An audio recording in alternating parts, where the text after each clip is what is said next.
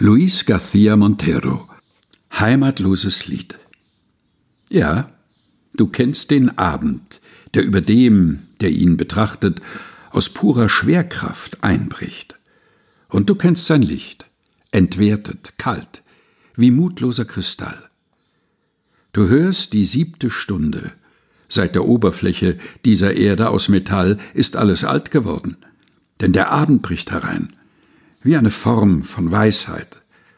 Und er ist ebenfalls ein Alter, eine erschöpfte Waage, wo das Leben stärker als eines Traums Gewicht nach unten strebt.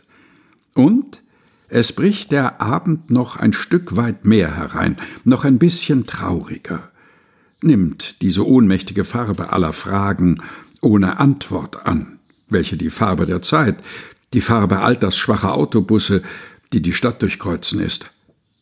Spät wie der Abend tragen sie schwer an ihrem zweifelhaften Lack im Alter. Deshalb bist du abgewandt und schaust wie alle in die Leere, unglücklich, namenlos, inmitten ständiger Erwartung, die deine Schritte in die Nacht hineinlenkt, und weißt schon nicht mehr, ob die Nacht wohl eine mühevolle Form des Lichts, ein heimatloses Fragezeichen oder einfach Einsamkeit und Kälte ist.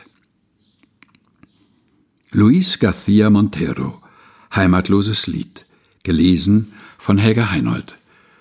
Aus dem Buch Die Zeit ist kein Fluss, übersetzt von André Bastian, erschienen im Afeier Verlag.